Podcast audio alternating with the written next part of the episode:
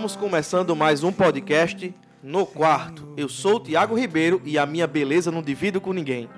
Fala galera, aqui é Derek Melo e a minha negritude é só minha.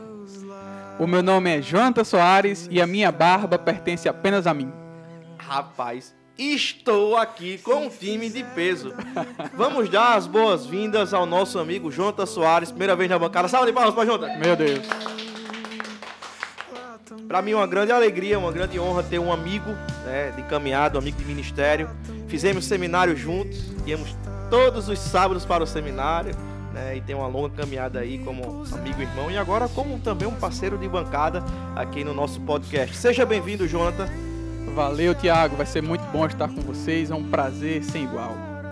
É um prazer, como diz Jonathan, inenarrável. Inenarrável. Essa Uma palavra alegria pertence a mim. indizível. Hoje o vocabulário aqui também vai ser bem rebuscado, hein, galera? vamos, vamos embora, vamos embora. Nada aqui que me arranque das tuas mãos maravilhosas. Antes da gente começar a falar do nosso podcast, faz-se necessário falarmos do nosso parceiro. O nosso parceiro que tem aí é, nos ajudado com literaturas, que é a livraria Logos Cristã, a sua livraria. né? Então, se você está interessado em conhecer mais títulos, entra no Instagram deles, arroba Logos Cristã, e você vai é, escolher alguns livros que você está precisando. E uma notícia boa, você tem 20% de desconto. Glória. Quando, Aleluia. quando fala em desconto, a galera gosta, hein? então, pessoal, é isso. Vamos agora para a nossa parte, para a nossa conversa do assunto de hoje.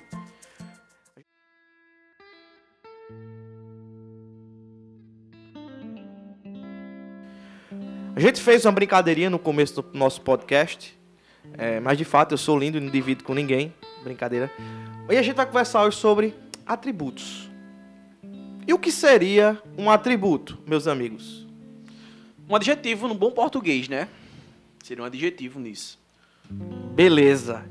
Então hoje nós vamos falar de um adjetivo incomunicável de Deus. O que seria isso, meu amigo Jonathan? Bom, é muito legal pensar sobre os atributos de Deus, né? Mas o que são ou o que é os atributos? O que são? O que é que isso quer falar, comunicar para a gente? Bom, os atributos são os adjetivos, as qualidades de Deus que revelam o seu caráter quando estão expressos nas Escrituras. Conseguimos compreender a Deus a partir daquilo que ele revelou. E sistematicamente nós separamos em alguns tópicos que nós veremos alguns deles ainda hoje. Show de bola. Tá vendo aí quando eu digo a vocês que o nível ele aumentou é porque eu não estava de brincadeira. Pois bem, vamos falar então do nosso assunto de hoje, né? Vamos falar sobre os atributos incomunicáveis do nosso Deus. E aí eu gostaria de conversar com vocês a partir de agora sobre um atributo que eu piro nele, velho. Que é o atributo da onipresença. Show. Esse é sensacional. Polêmico. Polêmica! Cadê, cadê o nosso, o nosso sonoplasta? O Crazyback.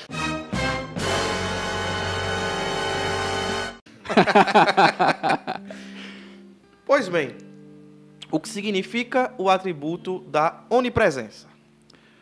Bom, para conseguir é, manter o padrão dos podcasts aqui, onde o nível é altíssimo, existe uma palavra em latim chamada de omnipresentia, né, que quer dizer onipresença, que vai falar do Deus que está em todos os lugares e ao mesmo tempo o Deus que está nos céus e que também está lá na sepultura. Agradabilíssimo pas- pastores da minha igreja aqui. Pastor Jonathan e pastor Tiago. Se Deus está presente em todos os lugares da criação, poderia Deus estar Olha presente a pergunta. no inferno? Meu Deus. E aí, vamos responder juntos? Vai lá, Eu começo e tu termina? Vamos lá? Vai que é tua. E agora segurem essa. Deus sim está presente no inferno. Meu Deus. Bom, é complexo, é polêmico, mas ao mesmo tempo isso é fácil, isso é bem palatável. Deus está nos céus, porque lá é o seu reino. É lá onde ele está sentado à direita do Pai. Mas no inferno também, lá ele está, como diz o salmista no Salmo 139. Se eu subir aos céus, lá tu estás. Se eu descer até a sepultura, o Sheol, o mais profundo abismo, lá tu também estás. Pensei que era a música de João Manu, isso aí. Meu Deus. É, que é muito boa, diga-se de passagem. É, e a ideia de Deus no céu é o Deus que está sendo adorado. Mas o Deus, quando está no inferno, graças à sua onipresença, é o Deus que está lá exercendo o seu juízo. Então, podemos dizer sim, que Deus está tanto no céu quanto no inferno. É, e aí? Dá pra vocês segurarem essa? Pressão, viu? Não, mas como o Jonta falou quando ele foi responder, é, a, a terminar a resposta dessa pergunta, a primeira vez que eu escutei que Deus estava no inferno foi muito assustador, confesso para vocês. É porque na mente, né, na nossa mente é inconcebível, né? Um ser que é puro, que é santo, estar num lugar, né, onde somente os maus estão, né? Deixando bem mais simples, né, o entendimento. Pois bem, esse lugar que foi criado pelo próprio Deus é o lugar onde esse próprio Deus vai depositar toda a sua justa ira. E é legal demais, Tiago, pensar nisso, porque é o seguinte: diferente de- do que muitos pensam, o líder, o dono, o rei do inferno não é o diabo ou Lúcifer, mas quem governa toda a sepultura, quem está lá julgando toda a sepultura é Deus. Como disse Spurgeon, o diabo é apenas um cachorro encolerado pelo Criador. Então, Deus está lá no inferno, gozando de sua divindade também. Sensacional, como diz meu pastor Tiago aí, né, velho? Velho, eu escutei uma frase, eu tava até pesquisando aqui, mas eu não achei, né? Se vocês puderem me. me não achei o, o autor da frase. Existia uma, uma frase que eu tenho muito tempo atrás, diz o seguinte: que não existe um centímetro quadrado sequer na criação que não esteja totalmente encharcado do divino, né? Totalmente preenchido pelo ser de Deus. Kuyper?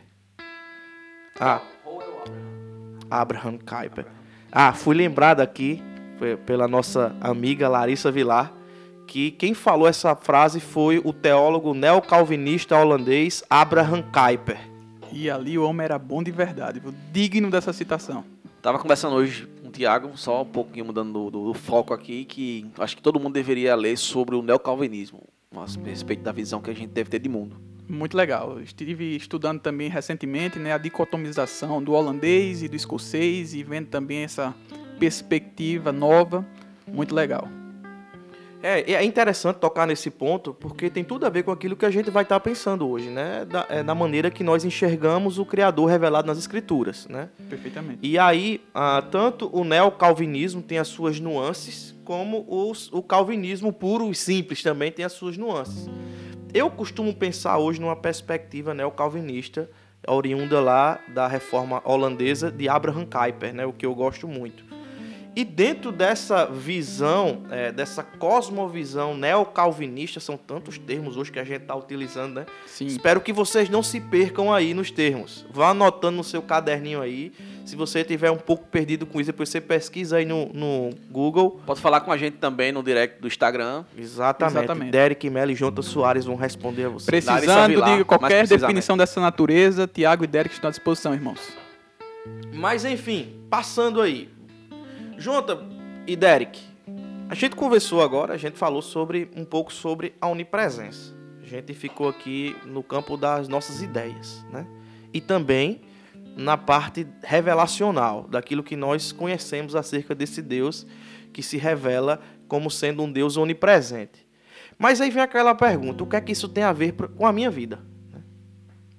Meu patrão, é o seguinte, quando você tá lá no seu quarto, pensando besteira, ou na rua achando que ninguém tá lhe vendo da igreja, Deus tá vendo. Ele tá do seu ladinho ali vendo você pecar. E isso, parafraseando aí um, um título de livro de Kierkegaard, É pra você temer e tremer, meu amigo. Meu Deus.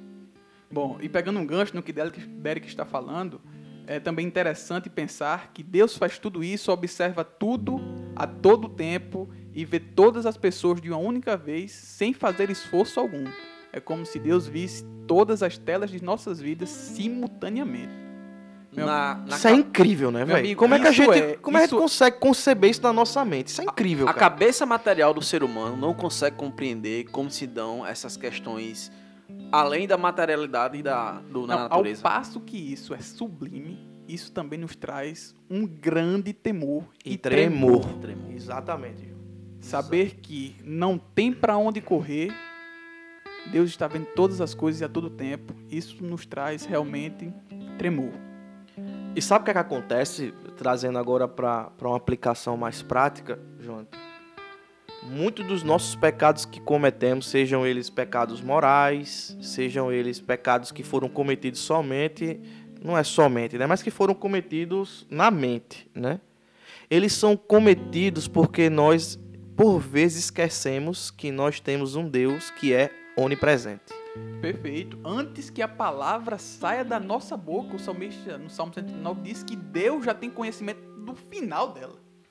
O versículo 16 do Salmo 139, o salmista vai dizer o seguinte: Os teus olhos me viram a substância ainda informe, e no teu livro foram escritos todos os meus dias, cada um deles escrito e determinado, quando nenhum deles havia ainda.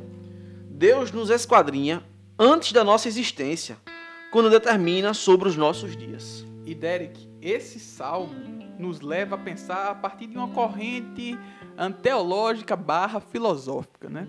Que alguns vão dizer que este pensamento que Deus ah, está em todos os lugares e a todo tempo, vai dizer que Deus é um Deus panteísta, né? O pensamento do panteísmo. E sobre isso, o que é que nós podemos comentar? Elucida aí para os nossos ouvintes, Jonta, o que significa o panteísmo. Bom, o panteísmo é a linha de pensamento que diz que Deus está em tudo e a todo o momento. Tudo é Deus e Deus é tudo. Isso é uma, é uma loucura, né, velho? Só que em paralelo a isso existe o teísmo. E dentro do teísmo existe o teísmo aberto. Meu irmão, É complicado isso aí. viu? Aí isso aí vai puxar pelagianismo, vai se mover Exatamente. todo, né, velho? É, não, vamos, não vamos entrar nisso nesse podcast. Por favor, meus amigos. vamos com calma, vamos Essas com coisas calma. que a gente vai falando tem as suas ramificações, as suas Sim, consequências e acaba que isso. É, é assunto demais. bem sei que um podcast de apenas 40, 50 minutos é muito curto para que a gente fale de assuntos tão complexos, né? Mas, é como eu tenho dito é, ao longo dos nossos podcasts, esse é o nosso quinto podcast. Quinto podcast. É, ao longo, hein? Já tô, já. Mas enfim, a nossa, a nossa intenção nos podcasts não é andar de submarino, né? Nas profundezas. Mas que a gente vá navegando num barquinho à vela para que todos possam estar juntos e navegando felizes. E a ideia, Tiago, é deixar o insight, né? Proporcionar o insight e permitir que os irmãos, em suas casas, em seus estudos, possam submergir, né? Exatamente. É isso que Muito eu tava bom. pensando, a gente cutucar o pessoal pra sair da conformidade ali, daquele mundinho, da bolha que, que vivemos, né? Isso. Gente, agora vamos lá. Vamos para vamos pra mais umas polêmicasinhas. Diz aí. A gente acabou de falar, né? Concordamos os três aqui que Deus ele está totalmente e plenamente em todos os lugares da criação, né? Com todo o seu ser. Pois bem, como a gente poderia explicar então que Deus é separado dos seus filhos por conta do pecado? Que tipo de separação seria essa? Conforme diz lá Isaías 52, né? Bom, respondendo à pergunta do pastor Tiago, ahn, o pecado que habita dentro de nós nos faz ah, separados de Deus, né? Em que sentido, em que aspecto isso acontece? A imagem de Deus, a imago Dei, ela foi parcialmente perdida ou manchada, como diz o teólogo Wayne Gruden, quando ah, Adão e Eva comeram do fruto. Todavia, graças ao sacrifício vicário, temos diariamente passado por um processo de santificação e nos aproximado de Deus por meio do Espírito Santo. Cita aí, Romanos 5.1, meu irmão, por favor, vá. Não, não, eu não posso, eu não posso nesse podcast ah, citar o texto que, é, que está sendo quase tombado pelo nosso pastor. Vai Então, estar na lápide dele. então eu lhe deixo, lhe dou as honras de citar Romanos, capítulo 5, versículo 1. É exatamente isso. O véu que fazia separação em Cristo foi rasgado de alto a baixo e nós estamos, estamos reaproximados é, do nosso Deus. Graças a Deus por isso, né?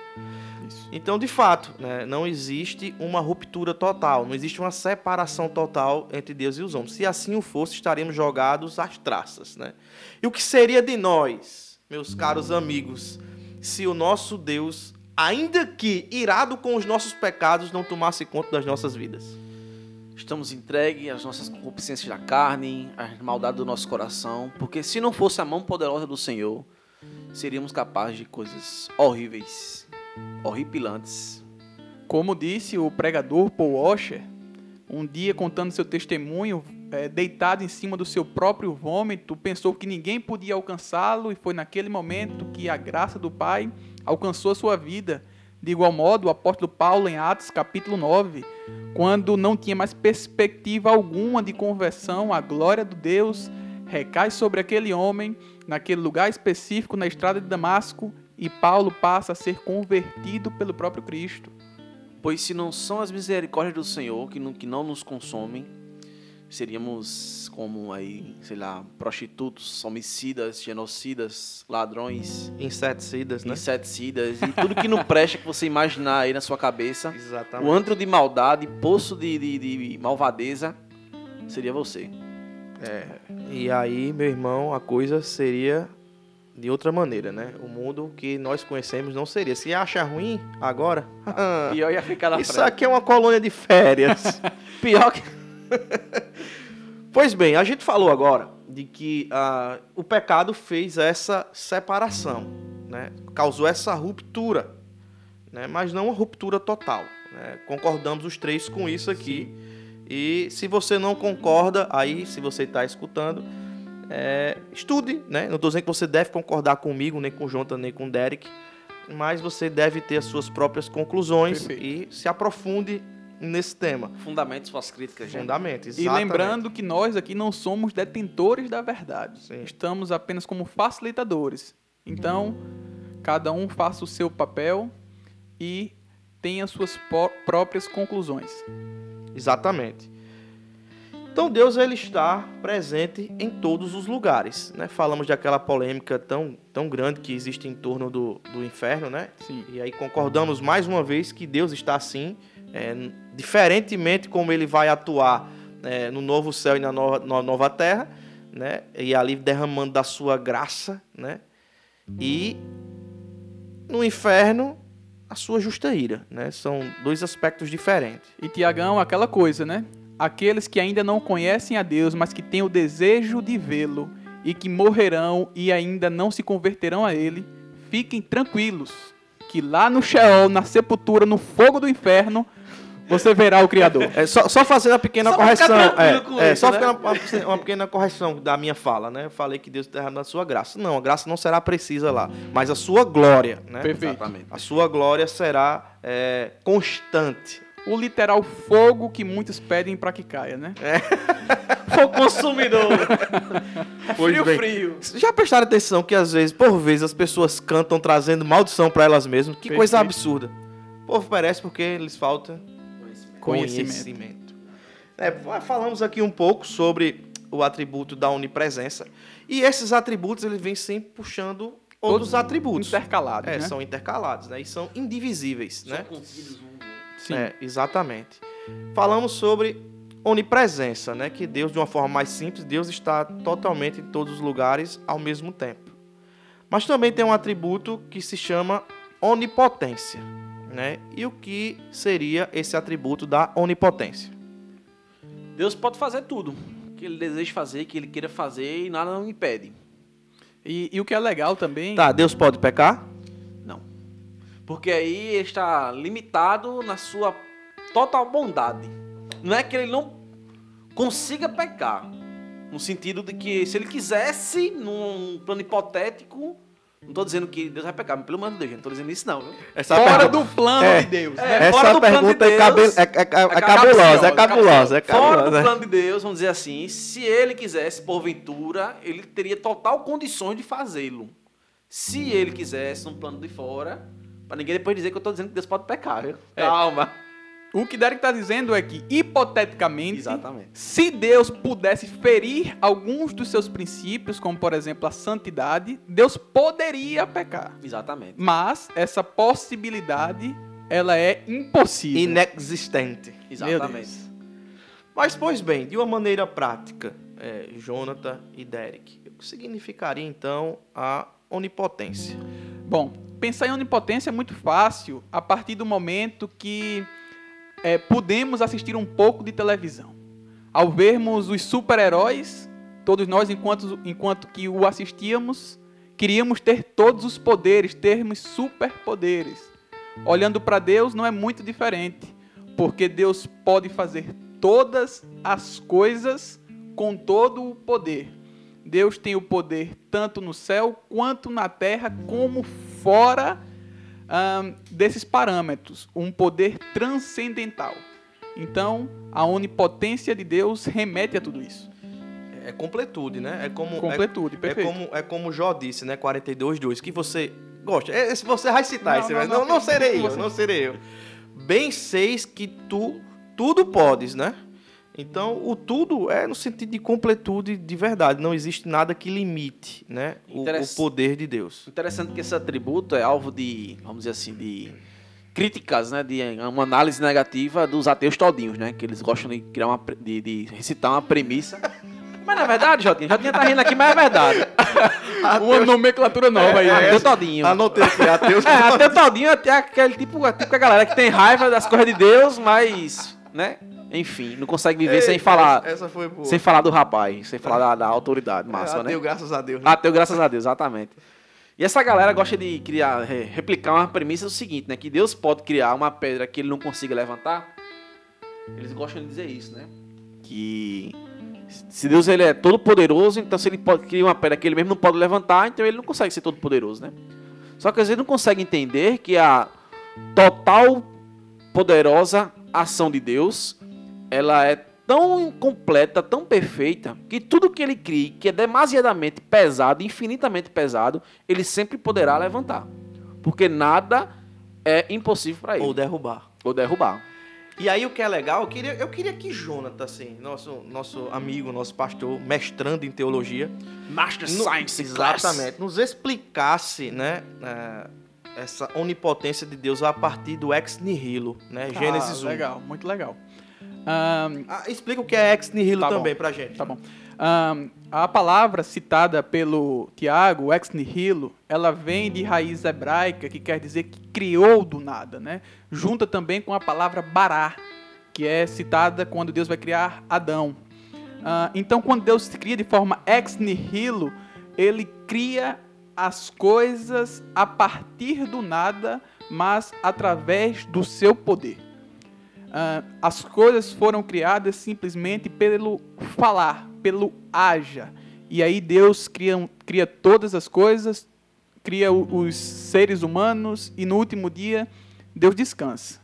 Mas fazendo um link com isso daí, é muito legal pensar na onipotência, ou seja, no poder, todo o poder que só Deus tem, com a expressão citada em Êxodo, quando Deus diz: Eu sou, né? Eu sou o que sou, o Deus Todo-Poderoso, não o filme, mas o Deus Todo-Poderoso que tirou. Não é o Jim Carrey, né? Não é o Jim Carrey, mas o Deus Todo-Poderoso que sempre cuidou do seu povo, desde Gênesis até a sua segunda vinda. Sensacional, velho. Pensar dessa maneira, né? Do poder criativo. Cara, eu gosto de citar tantas as mesmas coisas. Eu não me canso de falar das mesmas coisas, velho. Aquela frase de Adalto Lourenço é sensacional sobre a, a- o poder criador, né? Da voz de Deus. Que se o universo está em expansão ainda, é porque a voz do Criador ecoa pelo universo. Mas é sensacional. Essa Sensacional, daí velho. pode repetir, viu? Pode- é, vamos, vamos, vamos arranhar o disco aqui, né? Muito bom.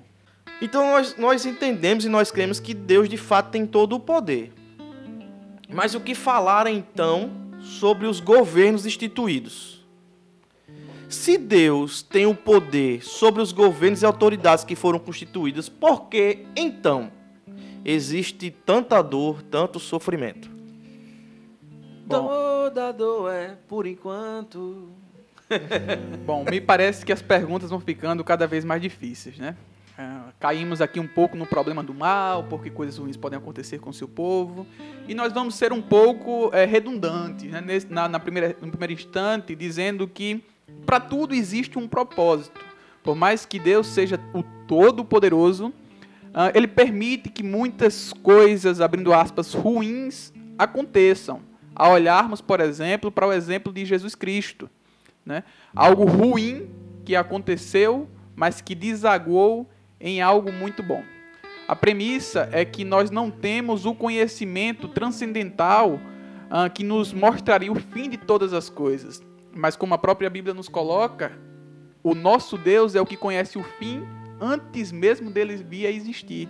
Então, a partir desta ótica, podemos entender que o que Deus cria é bom, perfeito e agradável. Não a nós, mas a Ele mesmo. Exatamente. Aí a gente vê lá em Daniel 2, né? É, também ah, o- quando Daniel ele sofre dura pena pela sua fidelidade. Mas também, meus irmãos, a, a gente junta explicou e elucidou de maneira muito clara pra gente, né? E aí a gente tem várias, várias citações bíblicas pra gente falar a respeito disso, né, John? A gente tem aí Daniel, a gente tem Jó, o próprio, a própria carta de João, a carta não, perdão, o Evangelho de João. Mas veja bem, a gente falou sobre uma problemática aí do se Deus pode pecar, né? Se Deus é onipotente, ele Sim. pode fazer todas as coisas. Só que, se a gente fala nisso, a gente pode entrar em contradição que é aquilo que as escrituras dizem, né? Que Deus ele não pode todas as coisas. Em que sentido Deus pode e Deus não pode? Tá. É legal também essa pergunta, né? O que, é que Deus pode e o que Deus não pode? Sendo bastante pedagógico, Deus pode fazer tudo aquilo que não fere a sua santidade, certo? Temos que entender também que Deus não interfere em todas as coisas que acontecem. Deus sabe de todas elas, Deus não é pego de surpresa diante desses acontecimentos. Deus entende e sabe tudo o que vai acontecer, na verdade, predetermina o que vai acontecer, mas Deus não interfere em todas as coisas. Por exemplo, dentro, dentro do plano é, horizontal, Deus nos dá permissão de coisas que nós podemos escolher, como por exemplo o que comer, o que beber, o que vestir, onde dormir, onde congregar. Deus nos permite fazer isso. Mas dentro do plano vertical, nós e Deus, Deus escolhe essas coisas, as coisas do futuro, as coisas ah, acerca de si mesmo. Então, nós conseguimos resumir mais ou menos essa pergunta de Tiago nessa resposta. Isso que tu falasse agora, eu lembrei, eu não sei até a posição de vocês a respeito disso, que eu também ia também não ter uma posição formada, mas lembrei aqui de citar, que é sobre o molismo, né? Que- Molinismo, Molinismo, Molinismo. molinismo, verdade. Molinismo, que aí, independente do que você for escolher em certas decisões, Deus vai saber o que vai acontecer naquele universo hipotético que poderia acontecer a coisa, né? Muito bom. No, no português, nós temos apenas um livro é, sobre molinismo, que é do, do professor Dr. Rock, inclusive meu professor lá do mestrado. Cara, é muito bom. Ah, o molinismo é legal, eu acho que bebe um pouco ali do teísmo aberto, né? Que Deus vai responder, vai nos dar estímulos e a partir das nossas respostas a Deus, Deus vai construindo o nosso futuro. Ah, eu gosto do molinismo, já li o livro do Carson, né? Que é o Soberania Divina e Responsabilidade, Responsabilidade Humana.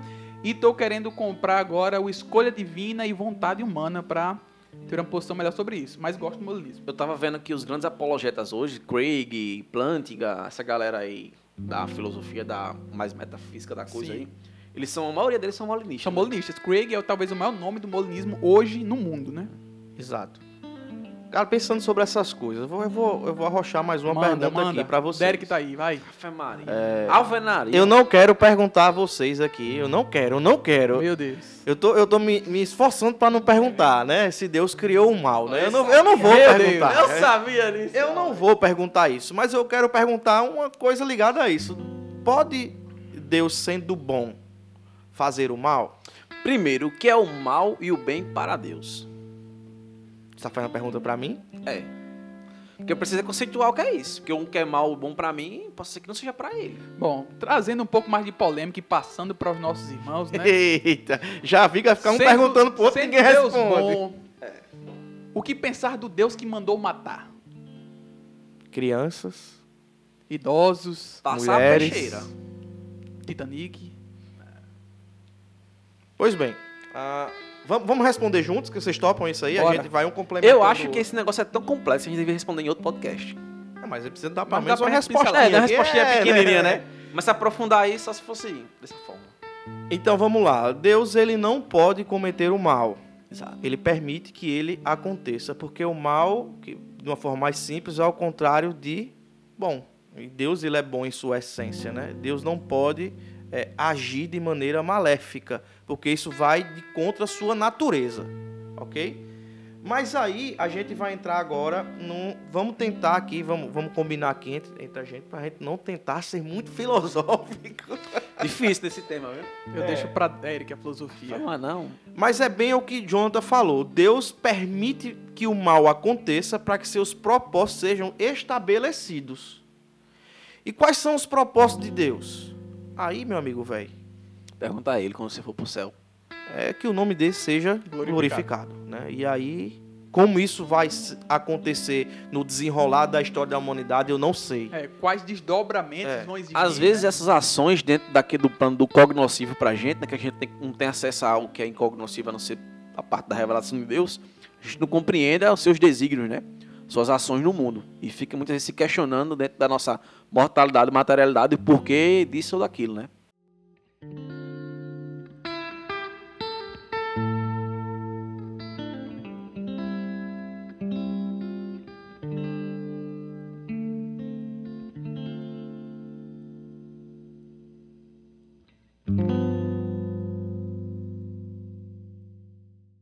Pois bem, já falamos sobre onipotência, onipresença, não nessa ordem, mas já falamos. Está faltando agora um atributo, muito conhecido também. Que atributo seria esse? Onisciência. Onisciência. Muito bem, meu irmão. E o que seria onisciência? Bom, então, é, onisciência é um atributo incomunicável que pertence só a Deus, que tem como premissa a verdade de que Deus sabe de tudo ahn, a todo momento. Tudo o que acontece, mas também a, a onisciência é, é, partindo para a ciência em si. O Deus que é sabedor de todas as ciências. Né? O Deus que tem o conhecimento de, de, de tudo que existe aos nossos olhos e de tudo aquilo que também não existe, que foi criado só para Ele. As coisas todas que são orquestradas no mundo estão debaixo da sabedoria de Deus. Ele conhece o cognoscível e o incognoscível. Inclusive, é, ele, consegue, ele conhece todas as possibilidades que podem acontecer, nossos pensamentos, sentimentos, vida, e em relação ao espaço-tempo, passado, presente e futuro. Desde a origem do universo até como ele vai se acabar. Dentro disso a gente entende que Deus ele não está preso no Cronos, né? Ele é o criador do tempo. Ele, tá, Ele é ele é atemporal. atemporal. Atemporal, perfeito. E, e, e também a onisciência nos leva à ideia de que Deus sabe os pecados que cometemos quando executamos e principalmente os que nós pensamos e não manifestamos. E o que vamos pegar na frente? Então não tem pra onde correr não, meu irmão. É, é, é bronca. É bronca. Pois bem, a, a gente falou dos três atributos, né? Que a gente vem conversando sobre os três atributos, mas eu queria agora jogar para a pessoa de Cristo, né? Cristo como homem, né? É possível ou foi possível enxergar em Cristo esses três atributos?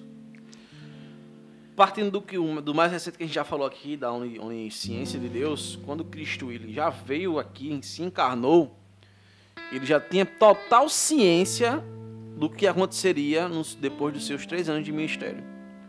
Estou lendo agora um livro que é, é A Cruz e o Rei, de Keller, e ele até falando sobre, é, com base no livro de Marcos, Se São Keller falou, eu, eu, eu, eu concordo. ele coloca na a seguinte situação, que quando Jesus ele quer, ele, é, na, na, no- na situação da cura do paralítico de Cafarnaum, a primeira coisa que Cristo faz é dizer ao cara, né, que tá curado dos seus pecados, né, tá perdoado dos seus pecados, quer dizer. E aí ali naquele contexto de muitas pessoas na casa, inclusive os, os fariseus ali, os escribas, Jesus sabia, quando ele dissesse isso, seria uma apostasia aos olhos daqueles homens, que- aqueles fariseus ali. E a partir daquele momento, ele, estava eh, declarando a sua sentença de morte. Mas isso já era necessário para que se cumprissem as profecias lá de Isaías e por aí vai. Então ali, a demonstração da ciência que Deus tem das coisas. É, e também existe uma problemática, né, que eu vou deixar para os irmãos aí, os nossos ouvintes responderem, pesquisarem, é que se Deus tinha os atributos todos, inclusive a onisciência, Deus sabia o sabe e sabia naquela hora o dia e a hora quando ele viria na sua parousia, na sua segunda vinda, ou apenas do Deus o Pai sabe. né? E também para quebrar um pouco o gelo, Rapaz, devagar. Outra palavra que eu não sei, né? Parousia. Parousia. A Parousia. segunda vinda, a segunda vinda. A segunda vinda. E, e também eh, tem a ideia é, é, que os, os relatos judaicos falam que Jesus era uma criança muito chata, né? É, as pessoas não gostavam de brincar com Jesus. Esconde, esconde, né? Ele nem podia brincar de esconde-esconde, porque quando Jesus ia contar, ele já sabia onde todos estavam. então, a onisciência era enraizada em Jesus desde o seu nascimento até a sua assunção aos céus. Tá, então vocês concordam que todos os atributos estevem presentes na pessoa de Cristo? Não a onipresença fisicamente enquanto carnal. É, exatamente. É isso que eu ia fazer a pergunta agora. O homem é bom, o homem é bom. Estamos diante de um mestre da, da teologia, né? Mas que conversa legal, velho. Que, que conversa massa a gente teve hoje. Dentro da, dessa, desses atributos incomunicáveis, existem vários outros que a gente Sim. precisa elucidar. Né? E aqui Sim. já fica o convite né, para meus dois amigos de bancada, que para que no próximo episódio de podcast a gente fale dos outros atributos. Vocês gostariam de falar um pouco desses outros, só para a galera ficar já naquela expectativa? Temos alguns, né? Infalibilidade, eternidade, ahn, aceidade, Imutabilidade. imutabilidade. Hum, temos o amor, que é uma polêmica, né? Alguns vão dizer que o amor é incomunicável, outros vão dizer que o amor é comunicável.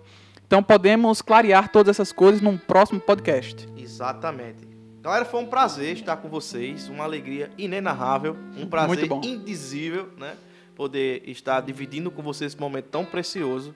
Fica aqui o meu agradecimento a você também que está nos escutando. Compartilha, né, com seus amigos esse podcast. Ao passo que esse podcast ele tem sido abençoador nas nossas vidas, nós cremos também que ele pode ser na sua vida e na vida dos seus amigos. Valeu, galera. Foi um prazer estar com vocês aqui nesta noite, dia, tarde, onde, que hora que você estiver escutando aí. E até a próxima. Muito bom, gente, estar com vocês. Foi um prazer também poder participar deste primeiro podcast. E vamos juntos fazendo boa teologia. Gostei. Sensacional, Gostei. Jotinha. Gostei, gostei. Então é isso, meu povo. Fiquem com Deus e fui! maravilhosa.